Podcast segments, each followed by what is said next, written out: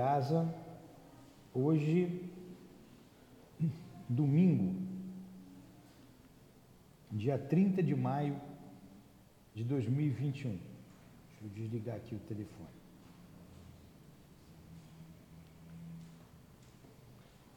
É, vamos iniciar então nossos estudos sobre a obra Parábolas e Ensinos de Jesus do nosso Caibachuca. Estudo que nós fazemos todos os domingos pela manhã. Hoje o título é O Verbo de Deus. Tem uma passagem aqui de João que nós vamos ler a passagem de João, vamos fazer a nossa prece, tá? Então ele diz assim: No princípio era o Verbo, e o Verbo estava com Deus, e o Verbo era Deus. Ele estava no princípio com Deus. Tudo foi feito por ele e nada de que tem sido feito foi feito sem ele. Nele estava a vida, e a vida era a luz dos homens. A luz resplandece nas trevas, e contra ela as trevas não prevaleceram. Houve um homem enviado por Deus e chamava-se João. Este veio como testemunha para dar testemunho da luz, a fim de que todos crescem por meio dele. Ele não era a luz, mas veio para dar testemunho da luz. Havia a verdadeira luz que, vinda ao mundo, alumia a todo homem. Ele estava no mundo e o mundo foi feito por ele, e o mundo não o conheceu. Veio para o que era seu, e os seus não o receberam. Mas a todos que o receberam, aos que creem em seu nome, deu ele o direito de se tornarem filhos de Deus, os quais não nasceram do sangue, nem da vontade da carne, nem da vontade do homem, mas sim de Deus. O Verbo se fez carne e habitou entre nós, cheio de graça e de verdade, e vimos a sua glória. Glória como do Filho unigênito do Pai. João deu testemunho dele e clamou, dizendo: Este é o de quem falei, aquele que há de vir depois de mim. Tem passado adiante de mim, porque existia antes de mim. Pois todos nós recebemos da sua plenitude a graça sobre graça, porque a ele foi dada por intermédio de Moisés, mas a graça e a verdade vieram por Jesus Cristo. Ninguém jamais viu a Deus. O Filho unigênito que está no seio do Pai, esse o revelou. João 1, 18, até 18. Então vamos fazer a prece, vamos entender isso, essa passagem evangélica. Então vamos pensar em Deus, Deus o Criador, em Jesus, o seu enviado, para nos ajudar a conhecer esse Pai, esse Criador de todos nós. E Jesus enviou outros, os apóstolos, os discípulos, para que nos aproximássemos mais ainda dele e conhecêssemos o caminho do Pai. E dentre estes estão os nossos guias espirituais os bondosos diretores da nossa casa, o altivo, o Antônio de Aquino, o Baltazar, o doutor Herman, com toda a coluna de espíritos que sustenta a nossa casa de amor. Pedimos, Jesus, a permissão para que eles nos inspirem, para o nosso Caibachútel nos ajudar a entender a interpretação que ele deu para esta passagem. Rogamos então, Senhor, a tua presença amiga para a nossa segurança e a nossa harmonia. Que seja, portanto, em nome do amor, que seja em nome do nosso amor, em nome do amor que vibra nesta casa, em teu nome, Jesus, mas acima de tudo, em nome de Deus, nosso Pai e damos por iniciado os estudos da manhã de hoje. Que assim seja.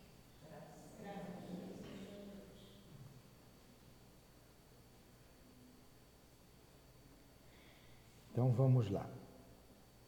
Aí começa agora o nosso Caibachútel. Ele é pequena aqui a interpretação. Mas esse verbo, quem é esse verbo que se fez carne? Quem é? De quem ele falou aqui? De Jesus. De Jesus. Eles não reconheceram Jesus, não é isso? Não o mataram, o crucificando, uma morte crudelíssima, não reconheceram. Ele fala aqui de Jesus.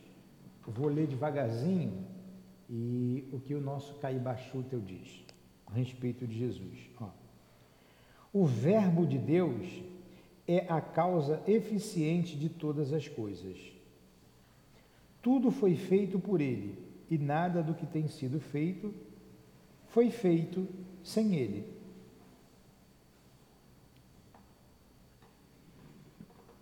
Nós não temos capacidade de compreender Deus. A gente não consegue entender Deus. Os espíritos dizem que nos falta um sentido. Nós temos cinco sentidos, né? Leon Denis fala de um sexto sentido, que é o sentido da alma, que é a mediunidade.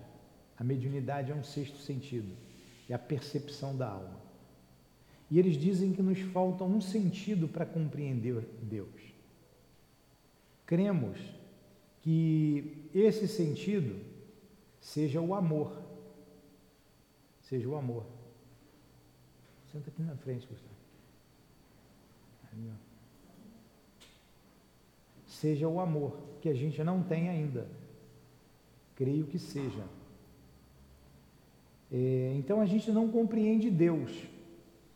Essa é a característica dos espíritos imperfeitos.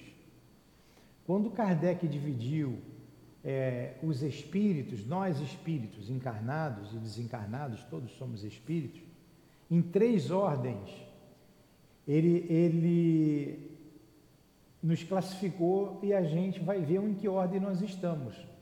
A ordem dos espíritos imperfeitos, dos bons espíritos e dos espíritos puros.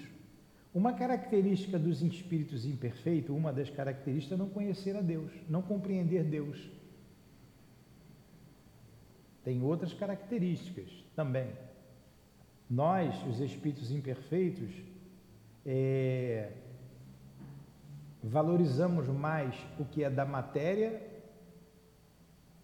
em detrimento do que é do espírito.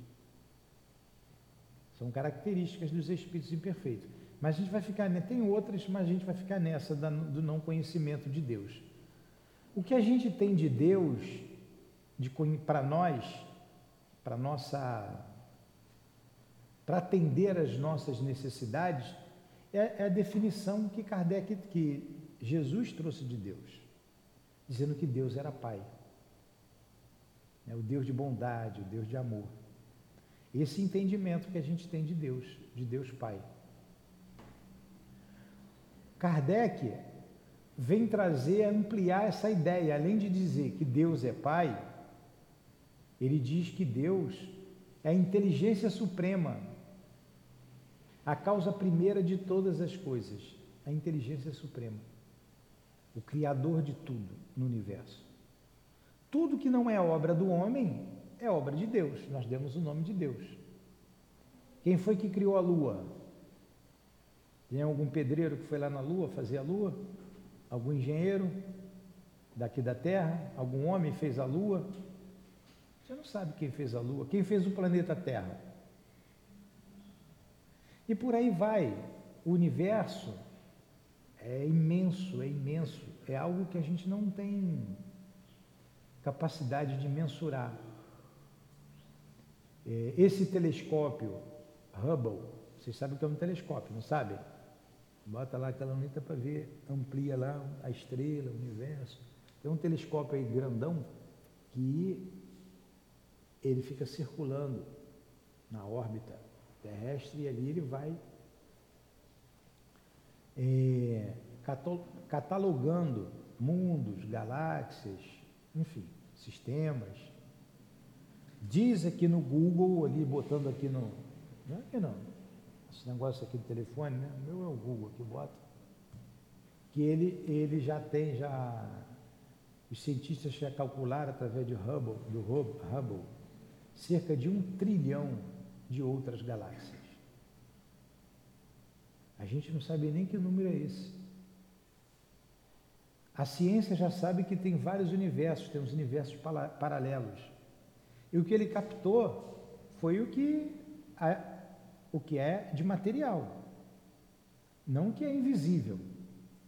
O mundo espiritual é invisível para a gente. É invisível. O mundo material, mas o mundo espiritual existe, o mundo espiritual está aqui.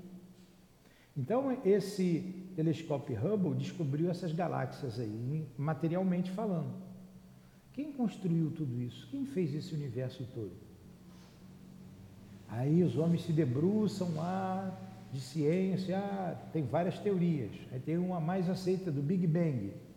Houve uma grande explosão e o universo se fez. Mas quem provocou essa explosão? De onde surgiu o primeiro átomo? Então há que se ter alguma coisa por trás de tudo isso. Aí a gente diz, foi Deus. Tinha uma, uma música que eu não esqueço, que era da minha época de, de jovem, ganhou em terceiro lugar. Tinha, tinha na. Ficou em terceiro lugar, não ficou em primeiro não. Daquela Amelinha, ela também só fez aquela música. Foi Deus que fez o céu, né? O rancho das estrelas. Fez a nascer a eternidade no momento de carinho. É bonito, né? Então, foi Deus que fez. Ora, mas quem foi que criou Deus? Quem criou Deus, então, foi o Deus. E quem criou o Deus do Deus? Foi o Deus. Então a gente não tem resposta para isso. Como a gente brinca, quem nasceu primeiro, o ovo ou a galinha? Foi o ovo. Mas quem botou o ovo? Então a gente não sabe. Falta elementos para a gente compreender Deus. Falta elementos. O que a gente sabe é que ele tem alguns atributos, que ele tem que ser justo, ele tem que soberanamente, ser soberanamente bom, ele é onisciente, ele é onipotente. Então ele é o criador de tudo isso. Esse é Deus. É só o que a gente tem. O homem ainda, para tentar dar uma explicação, cria a imagem de Deus homem. É o Deus antropomórfico, o Deus em forma de homem. Um barbudão, grandão, forte, musculoso, cheio de anjinho em volta dele. Mas Deus não é isso. Deus é. Deus é. E não dá para a gente ir muito além. Deus é. E a resposta amorosa de Jesus dizendo que Deus é o Pai. E a, e a, a, a pergunta inteligente de Kardec, que é Deus, a resposta inteligente dos Espíritos. Inteligência suprema, causa primeira de todas as coisas. A definição inteligente, para uma pergunta inteligente de Kardec. Aí ele está falando, Deus, o incriado, Olha como é que foge. Deus é incriado. Tudo tem que ter um início, tudo tem que ter um fim. Né? Então Deus é incriado. Ninguém criou Deus. Deus é. Deus é. Nós, os seres inteligentes da criação, nós somos os espíritos. Quem é o espírito? Inteligente, seres inteligentes da criação tivemos um princípio, a gente não sabe como é que foi, como é que ele criou, quando é que foi. Tivemos um princípio. Mas somos imortais, nós não teremos fim. O espírito não tem fim. É para sempre. Então, das mãos de Deus, se a gente pode dizer que Deus tem mão, será que Deus tem mão? São expressões católicas, são expressões evangélicas, né, dos protestantes. Então, nós saímos de Deus, do seio de Deus, ou para usar uma, vamos colocar entre aspas, das mãos de Deus, e o nosso destino é chegar a Deus. E para chegar a Deus tem que ser perfeito. A nossa meta é a perfeição. E essa perfeição, ela é caracterizada pela inteligência e pela moralidade, valores morais e valores intelectuais. É um ser perfeito. Aí quando ele diz aqui, o verbo de Deus é a causa eficiente de todas as coisas, tudo foi feito por ele e nada do que tem sido feito foi sem ele. Aí esse verbo de Deus aqui, quem ele está se referindo? A Jesus. É que essa linguagem aqui do Novo Testamento, ela é meio confusa, né? meio empolada, mas a gente vai entendendo. Quando Emmanuel diz para gente que Jesus é o governador do planeta Terra, ele diz que Jesus é o governador do planeta Terra. Do livro A Caminho da Luz. Emmanuel através do Chico. Ele diz que nós somos co-criadores, nós não temos dúvida. Jesus foi co-criador. Porque Jesus é um espírito que já caminhou, né? teve um princípio e está lá na frente. Nós tivemos um princípio e estamos aqui atrás. Então, quando é, Jesus, nós co-criamos uma cadeira, o homem inventou. Mas ele não, o plástico, como é que ele fez esse plástico? De onde ele tirou esse material? Do petróleo. De onde veio o petróleo? Dos fósseis. De onde veio os fósseis? Os animais lá que morreram, que estão lá milhares de anos. E assim vem. Então nós, como co-criadores, e o princípio de tudo nós não sabemos. Nós co-criamos. Jesus também, como co-criador, trabalhou a terra. Então Deus, né, segundo Emmanuel, então, Jesus, vem cá, você vai cuidar desse planeta aqui agora. Se desprendeu daquela bola de, de fogo que era o, um, a formação de tudo, e ele vem trabalhando com seus engenheiros siderais o planeta Terra, até que pôde aparecer as primeiras formas de vida, depois é, até chegar a vida humana. Como está no Antigo Testamento, no princípio tudo era caos. Não tinha, ter, não tinha como ter vida. Aquela bola incandescente fervendo, o planeta vem esfriando. Às vezes dizem que ah, o planeta está esquentando. Ao contrário, o planeta esfria. Ele está esfriando. Ele, ele, já foi inabitável, inabitável. Aí ele foi esfriando, igual um mingau que vai esfriando da, da periferia para o centro e das bordas né, para o, centro do, do, do, meio do mingau. A terra foi esfriando, criou essa camada grossa e foi até o momento que pôde ter vida. Vieram os elementos unicelulares, pluricelulares, né, as mônadas, depois as plantas, depois os grandes animais, os animais, até o aparecimento do homem. E Jesus presidiu a tudo isso, ele já presidia. Ele já estava à frente de tudo isso. Então Jesus entende de química? Sim. De biologia? De física quântica? De. Ele entendia de tudo isso. Estava trabalhando ali, já é um espírito que desenvolveu, olha, se desenvolveu intelectualmente e moralmente. Vem um homem, Aí ele olha e assim, pô, esse povinho aí não vai crescer não, vai demorar muito. Ele enviou vários profetas, Moisés foi um deles, aqueles profetas lá da história da a história dos hebreus, vários profetas, enviando. É um deles, conhecido que a gente sempre fala, é Elias. Já que ele falou de João aqui, a gente sabe que João é a reencarnação de Elias. O próprio Cristo falou sobre isso, que veio preparar o caminho para Jesus, como ele disse aqui, como nós lemos aqui na primeira página. Ele vem enviando os profetas, um, outro, Moisés, Até que chega um, um, um momento, né, esses, esses, grandes filósofos, esses grandes, todos enviados por Jesus, Sócrates, Platão, no campo da filosofia, até que chega um momento que Jesus diz assim: eu tenho que falar de amor. O amor divide o planeta antes e depois. Antes o planeta era um mundo primitivo, era considerado um mundo primitivo ainda. E depois passa a ser um mundo de provas e expiações, depois da vinda de Jesus. E ele vem aqui só para falar de amor. Só para falar de amor. Botou o pendrive ali do amor ali, ó. Pum. Adiantava Jesus falar de biologia naquela época? Não adiantava. Adiantava ele falar de química, de átomo. O povão não entendeu a questão moral, que era o um amor. Então ele veio falar de amor. É, e ele sabia que não iam compreendê-lo.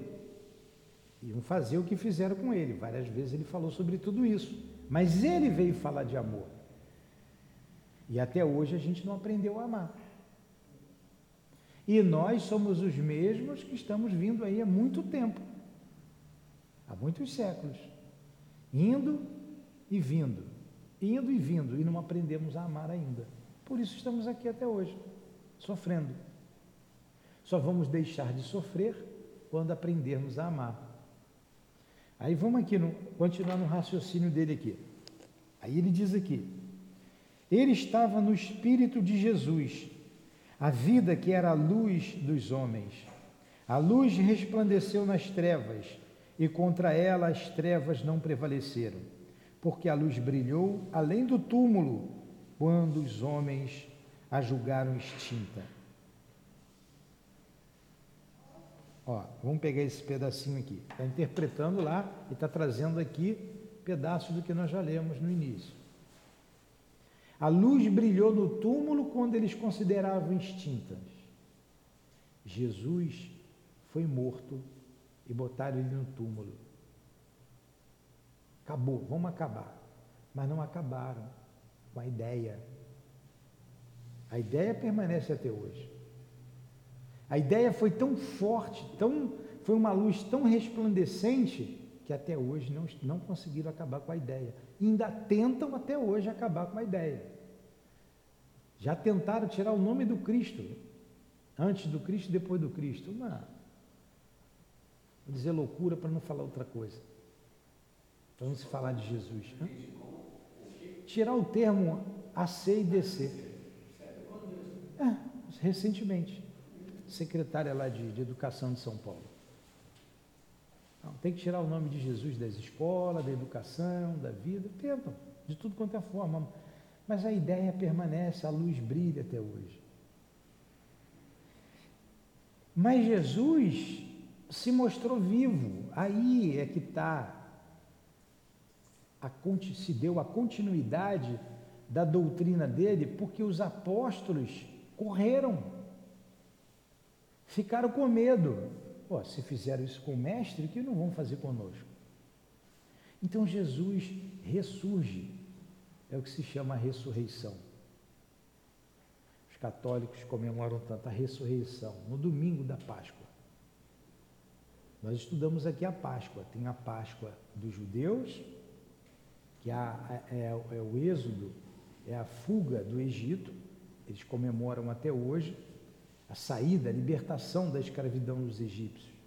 O Moisés libertou o povo hebreu do jugo egípcio, levando para a Palestina, lá para aquela região ali. Ele rodou lá buscando Canaã, a terra prometida. 40 anos. Olha, a gente já falou isso várias vezes, mas vai ficando fixado na nossa mente. 40 anos rodando com um povão para lá e para cá. Por que isso? Os mais velhos indo morrendo estavam cheios de vícios, e os mais novos iam absorvendo as novas ideias, a ideia do Deus único, a ideia do Deus único, para que pudesse Jesus vir no seio daquele povo.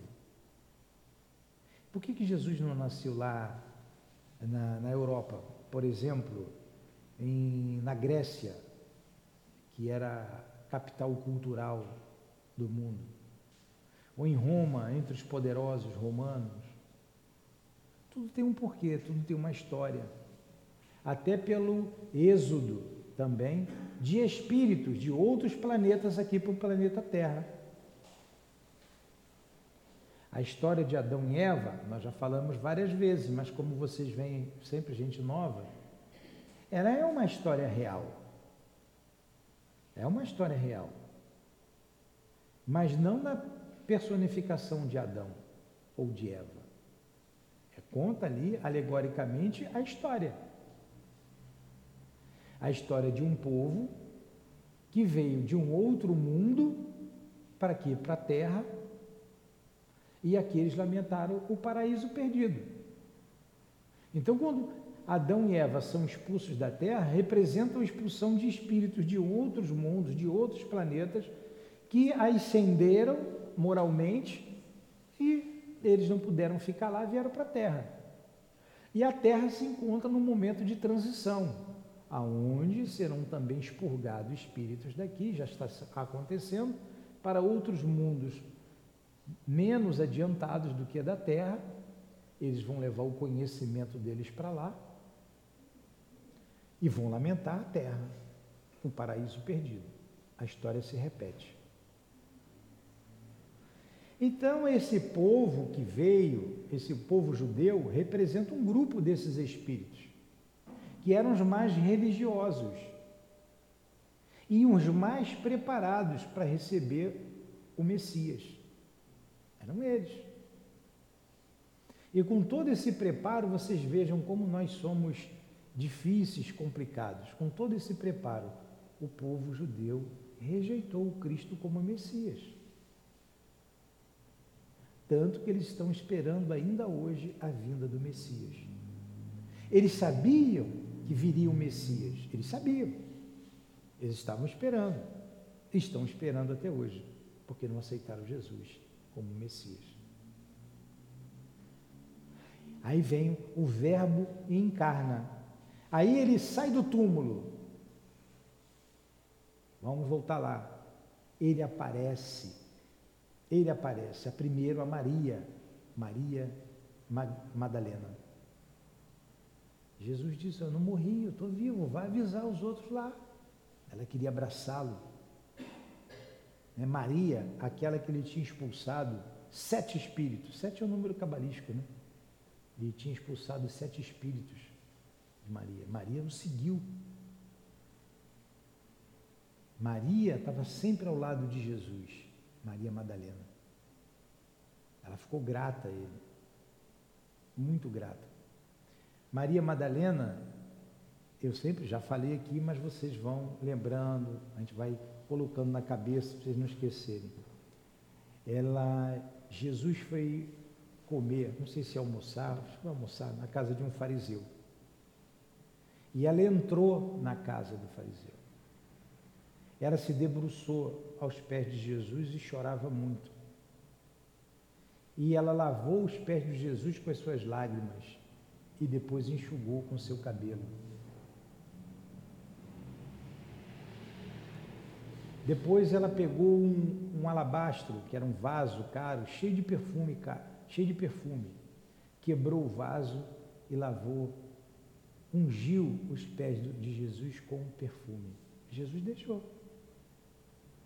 O fariseu ficou olhando aquela cena e disse assim: Poxa, se ele fosse um profeta, saberia quem é essa mulher. E para que quebrar um vaso tão caro? Isso aí não podia ser vendido e dado aos pobres? Né? Jesus, percebendo lá o pensamento deles, falou: O Fulano, não me lembro lá o nome do fariseu, não. É,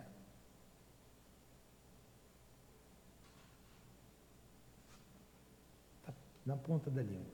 Fulano, eu entrei aqui e você não é, ungiu meus pés, que era um hábito, não ungiu a minha cabeça.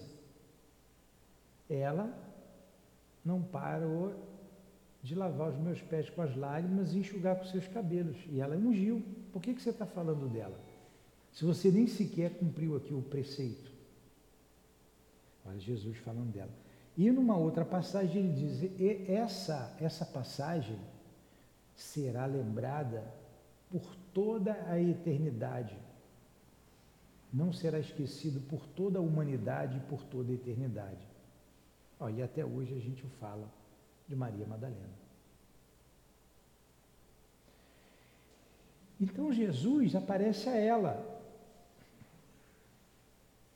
E ela corre para avisar os apóstolos: olha, eu vi o mestre.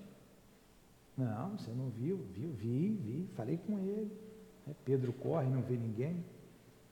Aí a gente vê aqui Jesus quebrando todos os preconceitos. Um homem não se dirigia a uma mulher. E Jesus, para ele, não tinha doente, mulher, leprosos. Ele, ele vai até ela. E é uma mulher que ele aparece, a mulher que era desdenhada, que era submissa. Tinha um, um tremendo preconceito contra a mulher. Simão, é o nome do fariseu era Simão. Simão era o nome do fariseu. Jesus foi dando importância à mulher.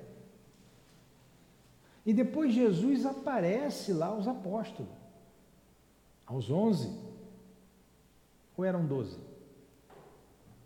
Eram onze ou eram doze? Acorda.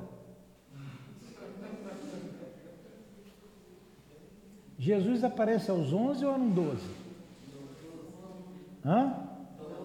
Doze, depois que ele morreu eram doze? E Judas? Judas não tinha suicidado? Ficaram onze, né? Então ele vai lá, onde estavam reunidos, reunidos os? Quantos que estavam reunidos? Dez. Vocês não acertam uma, hein? Acorda. Eram onze, mas só tinham dez. Quem que estava faltando? Quem que estava faltando? Que Pedro? Quem que estava faltando? Valendo o celular do Luiz, de novo, Luiz. Levanta o celular aí. Quem acertava ganhou o celular do Luiz. Tomé estava faltando aí. A Heloísa até acordou agora. Faltava Tomé. Tanto que Jesus vai e aparece a eles todos e Tomé não está. Depois, quando eles falam para Tomé que o mestre tinha aparecido, o que, que Tomé diz? Eu não acredito. Só se eu botar o dedo na chaga dele, não é isso que ele fala? É onde o soldado feriu. Não tem um teste de São Tomé, vocês já não ouviram aí falar por aí? Propaganda de sabão. Tem que ver para crer. Já não ouviram essa frase? Tem que ver para crer? Não, é o teste de São Tomé. Tomé tinha que ver. Não, eu quero ver. Ó, e andava assim com o homem. Ó. E não, para vocês verem que eles não compreenderam Jesus, eles não compreendiam. E se Jesus não aparece ali, ia ficar no campo, né, ia ficar uma coisa difusa, no campo da imaginação. Mas Jesus aparece ali e diz assim: Vem cá, Tomé, Bota a mão aqui, ó, aqui na marca do prego, está aqui, ó. Jesus se materializa. Que corpo é esse que Jesus apareceu? É o corpo carnal? Hein? É o corpo carnal que ele aparece? Não. É o corpo espiritual. É o perispírito, o corpo espiritual, o corpo astral. Com esse corpo ele aparece a Maria Madalena, materializado. Com esse corpo ele aparece aos apóstolos, materializado. E ratifica tudo aquilo que ele disse. Eu não disse que a vida continuava, que ninguém morre. Isso é que deu gás aos espíritos. Depois vem a festa de Pentecostes, que a gente estudou aqui 50 dias após a ressurreição de Jesus, para os católicos, uma grande festa. Tem Pentecostes também para os judeus, são festas diferentes. E a dos católicos, que foi domingo passado, dia de Pentecostes. E coincidentemente, domingo passado, nós estudamos aqui sobre Pentecostes. Hã? Coincidência, né? Que não foi coincidência. É, em Pentecoste foi a explosão da mediunidade. As línguas de fogo desciam do céu. E os, espíritos, e os, e os, e os apóstolos falavam em línguas, em várias línguas. E ali tinham, era uma, uma, uma região de passagem, tinham vários, vários, gente de várias regiões, da Grécia, de Roma, da Fenícia, de, de enfim, várias cidades ali. Ele coloca aqui uma porção, umas oito ou dez cidades. E cada um entendia na sua língua o que eles falavam. A partir dali, os apóstolos têm o dom da cura, o dom da, da presciência, da premonição. É, a mediunidade, a mediunidade que nós temos hoje aqui. Explodiu a mediunidade ali, neles. Mas aí Jesus antes apareceu a eles. Eles não tiveram dúvida nenhuma. Não tiveram dúvida. Por isso ficou marcado. Depois vem Paulo de Tarso. Paulo de Tarso vê Jesus também. E Paulo de Tarso leva o cristianismo para além da Palestina, para Roma, vai para a Grécia, se, aí se difunde por todo o mundo, por todo o mundo ocidental. Ele continua aqui. Houve um homem, João Batista, que sendo o maior dos profetas, teve a missão de dar testemunho da luz, a fim de que todos crescem por seu intermédio. João Batista era filho de Isabel. João Batista era primo de Jesus.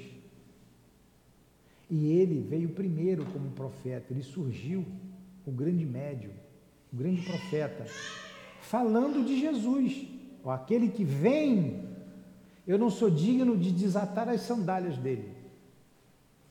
Ele prepara o caminho, ele prepara para Jesus, o maior. João não era a luz, porque a luz só estava na vida. O Espírito de Jesus era a vida. João só veio para testificá-lo. Havia verdadeira luz que, vinda ao mundo, alumia a todo homem. O Cristo estava no mundo.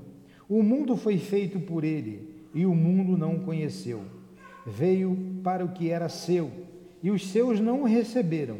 Mas a todos os que receberam, deu ele o direito de se tornarem filhos de Deus, os quais não nasceram do sangue, nem da vontade do homem, mas sim de Deus. O Verbo se fez carne, viveu com um corpo humano, habitou entre nós, cheio de graça, de poder, de verdade. O Verbo com a luz afugentou as trevas. Com a vida aniquilou e venceu a morte, fazendo-se o caminho sem trevas e sem a morte para subir ao Pai. Vimos a sua glória, glória como a do unigênito de Deus, porque nenhum outro, senão Jesus, sacrário do Verbo de Deus, desempenhou missão igual. Ah, esse é Jesus. Nós tivemos muitos outros profetas, mas o único que falou e deu o exemplo foi ele.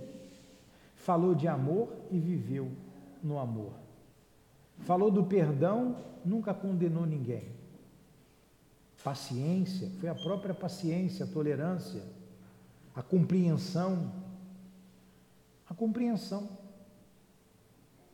Olha como ele compreendeu Judas. E ele sabia o que Judas ia fazer. Mas ele não afastou Judas de junto dele. Não afastou. Deixou para que tudo se cumprisse. E para que servisse de lição para Judas. O seu equívoco.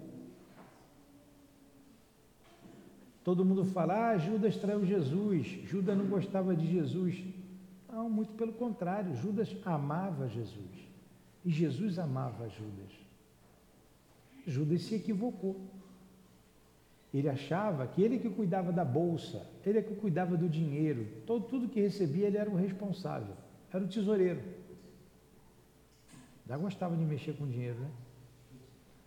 E ele achava que para Jesus, Jesus tinha que prevalecer acima de todos os homens e para isso ele tinha que ter dinheiro, ele tinha que ter poder.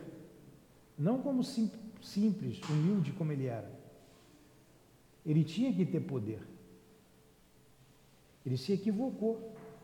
Quando ele viu que foi enganado pelos fariseus, o que foi que ele fez? Ele se arrependeu.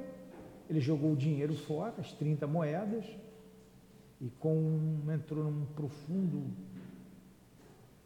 arrependimento, em depressão, e suicidou. Se enforcou, se matou. Serviu de lição para ele. Aprendizado. Se Jesus apareceu, disse que a vida continuava, Judas continua vivo. Se Jesus falou abertamente da reencarnação e mostrou que João Batista era a reencarnação de Elias, e quando conversava com Nicodemos, falava claramente, abertamente da reencarnação, que é da carne é carne, que é do espírito é espírito. O espírito sopra onde quer, não sabe de onde ele vem nem para onde ele vai. Está falando do espírito, independente da, da matéria. Judas iria reencarnar e reencarnou. E reencarnou. Para reparar aquilo que ele fez. Os homens não compreendiam o amor dele completamente, nem a, nem a ideia da reencarnação. Os apóstolos é que entenderam depois. Diante de Pilatos, Pilatos faz umas perguntas para ele, ele responde algumas e depois ele fica calado. Ele, pô, não vai adiantar falar com esse cara, não vai entender nada. Não vai entender nada. Pilatos, poderoso, rei, e ele, o simples, o judeu simples. Mas quem era rei de verdade? Pilatos pergunta se ele é rei. Ele responde: Sou rei, mas meu reino não é desse mundo. O reino dele é o reino do amor, o reino da paz, o reino da vida futura, dos mundos futuros melhores. E é para lá que a gente precisava ir, que a gente precisa ir. E que iremos um dia. Mas só depende de nós. Só depende de nós. Das nossas atitudes. Da nossa vida que a gente faz da nossa vida. A gente que escolhe sempre. João Batista deu testemunho de Jesus Cristo, dizendo: Este é o de quem falei, aquele que há de vir depois de mim, tem passado adiante de mim, é mais adiantado do que eu, porque já existia antes de mim. O seu espírito é primogênito do Pai, com relação a este mundo, que já é uma construção sua pois todos nós recebemos da sua graça, porque somos seus súditos. Ele é o governador da terra. Olha aí, isso é João. João dizendo a respeito de Jesus.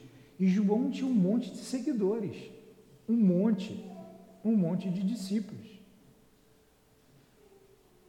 Montão. E ele falava: ó, vai vir o Messias, vai vir o Messias. E depois vem Jesus. Depois que cortam a cabeça de João, eles seguem, eles seguem a Jesus. E ele disse, afirmou, né? João é a reencarnação de Elias. Luiz já escutou isso mil vezes, vai escutar mil e uma. Mas bem rapidinho, quando vocês forem pesquisar sobre é, Elias, Elias cortou a cabeça dos profetas de Baal. E como João Batista, Herodes manda cortar a cabeça dele. Olha a lei de ação e reação. Não vamos entrar agora como isso se dá, porque não, aí não vai dar tempo. Falta um pouquinho de tempo e não vai dar tempo. Mas é ação, lei de ação e reação. Não é a lei de talião, olho por olho, dente por dente. Não é isso. Não é isso. É ação e reação que tem um outro significado.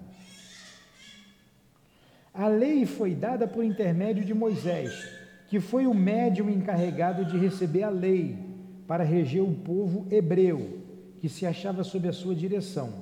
Mas a graça e a verdade vieram de Jesus Cristo, porque só ele foi o portador do Verbo de Deus, que é a graça e ao mesmo tempo a verdade. Por isso, Jesus é a verdade. Ninguém jamais viu o Deus, porque Deus não se revelou pessoalmente ao mundo, mas unicamente pelo seu Verbo. Esse o revelou, por isso o Verbo era Deus. Então vamos entender esse pedacinho aqui. Por que, que Jesus era muito mais do que Moisés? Moisés foi enviado por Jesus. Moisés, ele era um médium poderosíssimo, um médium de efeitos físicos. As tábuas da lei vieram através da escrita direta, que são os dez mandamentos. Mas na fuga, antes de fugir, dele tirar o povo hebreu do jugo egípcio, Moisés assassinou um egípcio que estava batendo no hebreu. Ele se envolveu na confusão e acabou matando o hebreu. Moisés foi um iniciado dos templos egípcios. Ele conhecia tudo que nós falamos aqui ele conhecia, mediunidade a fundo, era um médium poderoso, via os espíritos, ouvia os espíritos, conversava com eles, médium de efeitos físicos. E ele foi um legislador. Tocou o povão 40 anos. De profeta às tábuas da lei.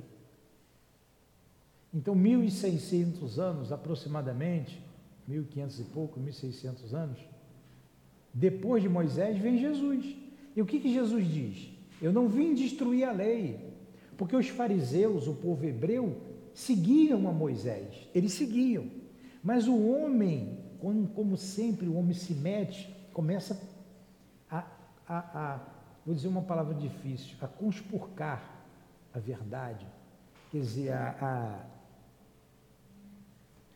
a, a desviar a tisnar, a sujar, a colocar coisa do, homem ali na religião, como fizeram com o cristianismo. Então, então, entre os fariseus, tinham vários preceitos humanos. Por exemplo, ninguém podia trabalhar no dia de sábado. Isso era um preceito humano. Por que, que não podia trabalhar dia de sábado?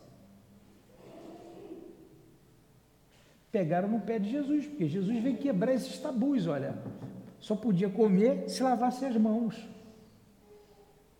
E eles fizeram disso uma, um, um preceito religioso. Lavar a mão é uma questão de higiene, não é Deus que mandou lavar a mão. É Jesus também, né? Ia lá e foi comer justamente sem lavar as mãos com os apóstolos. Mas tudo para dar lição aos fariseus.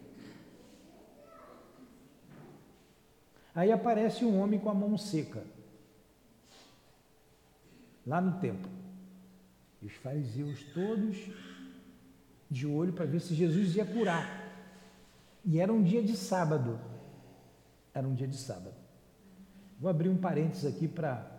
Tinha um amigo que dizia: Jesus era implicante, tinha semana inteira para curar, e achava de curar logo no sábado, né? Aí estava lá, sábado, o homem com a mão seca. E todo mundo esperando, Jesus sabendo do pensamento deles. Será que ele vai curar hoje? Hoje, sábado, Deus não quer que nem faça nada no sábado. Aí Jesus vai e propõe uma, uma situação lá para os fariseus. Ó, se o seu boi cair num poço num dia de sábado, você vai lá tirar o boi do poço? Ó, boi era sinônimo de riqueza. Quem tinha, tinha. Ele ia deixar o boi morrer? Só ia lá na segunda-feira? Eles ficaram calados. Aí ele diz: Olha, se você vai tirar o seu boi num dia de sábado, eu também posso curar num dia de sábado. Ele vai e cura a mão. Porque o sábado foi feito para o homem e não o homem para o sábado. Ele cura o homem. Eles ficam danados com Jesus. Mas e o homem que ficou com a mão curada? Não ficou feliz? Ficou feliz. Então são esses preceitos, isso que Jesus veio contra. Ele diz assim: Eu não vim descumprir a lei, eu vim cumprir a lei, mas não a lei farisaica, a lei de Deus, promulgada no Monte Sinai por Moisés. E ele pegou os dez mandamentos e resumiu num só. Luiz no Vale. Que, que, que mandamento é esse? O único que ele resumiu a lei de Deus. Bora, Bahia. Claudiana, Bahia, olha para mim. Se eu estou errando o nome, é você mesmo que está aqui, ó, aqui, ó, atrás da de vermelho. É você que olhou para o lado para. É. O que, o que eu perguntei? Eu quero que você me diga em que se resume os dez mandamentos que Jesus resumiu. Fala ali todo sábado. Heloísa.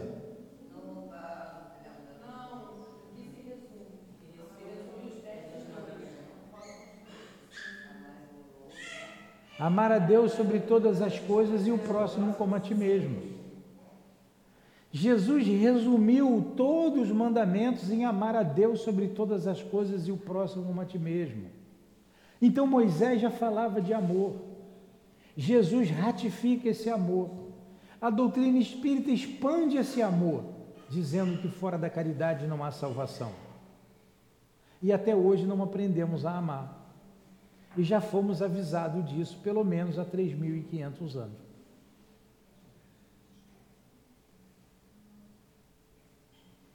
Ele mostrou que poderia se cumprir isso com as suas, com as suas atitudes.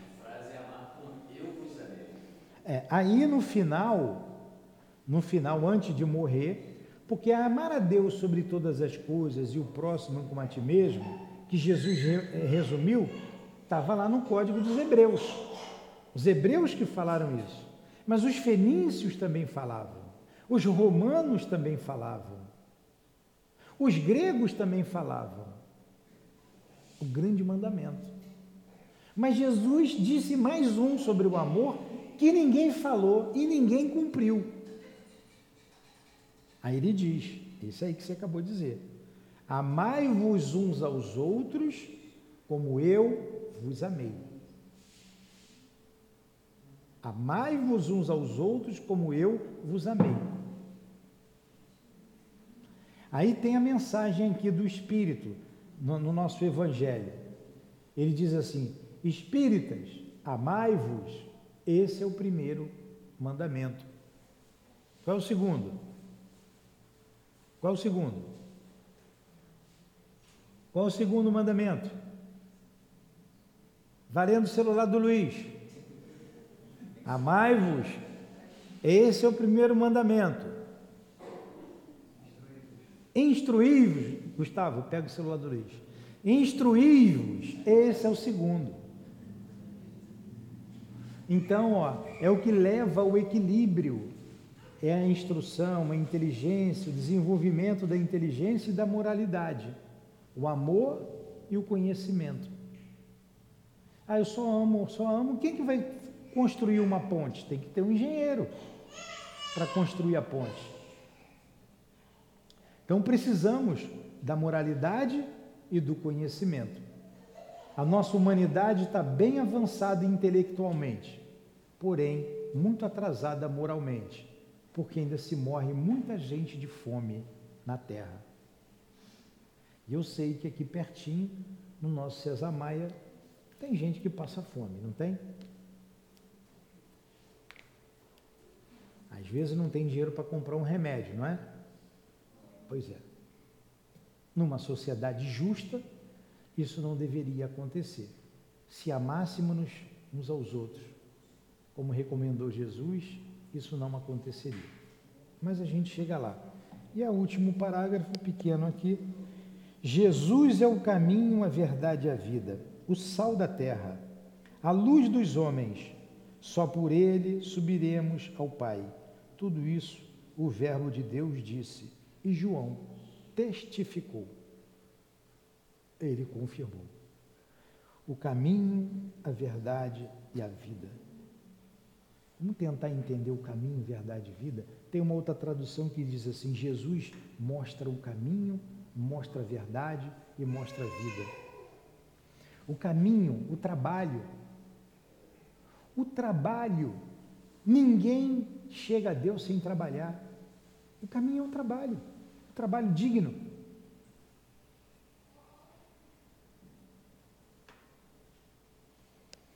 A verdade qual a grande verdade que Jesus ensinou? O amor. O amor. Sem trabalho, sem amor, a vida espiritual não se chega à felicidade. A vida é a vida imortal do Espírito, em que Jesus falou, eles não entenderam, mas ele se mostrou saindo, se materializando a Maria Madalena, aos doze apóstolos, mais de uma vez, aos dois no caminho de Emaús e aos 500, a mais de 500 pessoas ele apareceu. Está lá em Atos dos Apóstolos. A história de Jesus é belíssima, significativa, muito significativa e fundamental para a nossa felicidade nós, ocidentais, temos essa grande referência.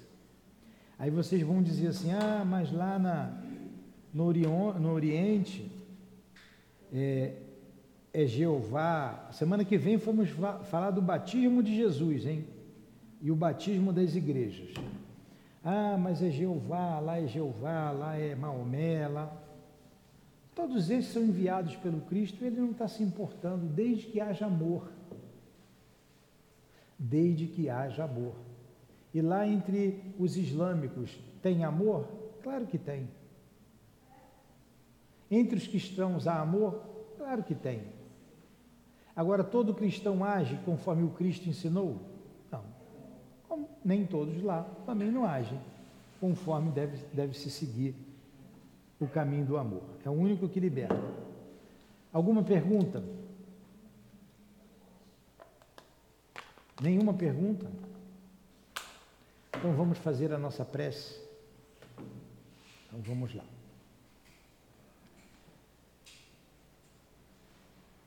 Nós te agradecemos, Senhor, por esta manhã de estudos em nossa casa de amor.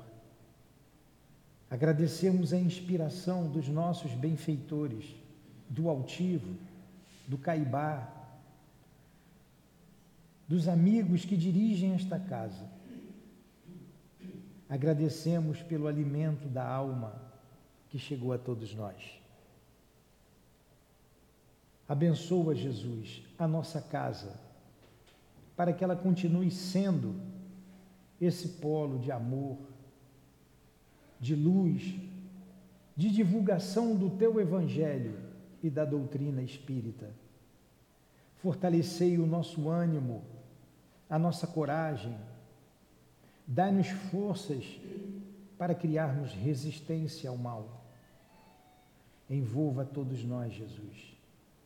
Pedimos pelos que nos ouvem de seus lares, de suas casas, os médiuns da nossa casa, a Gracildes e o Jorge, e todos os demais amigos e amigas que nos ouvem. Que Deus os abençoe a todos que Deus sustente o bom ânimo e a boa vontade de todos. E que consigamos vencer o mal que ainda existe em nós. Despeça-nos na tua paz. Que seja em nome do amor, que seja em nome do nosso amor, que seja em nome do altivo, da direção espiritual da nossa casa, do nosso querido Caibá em nome de Leon Denis e de Allan Kardec, em teu nome, Jesus.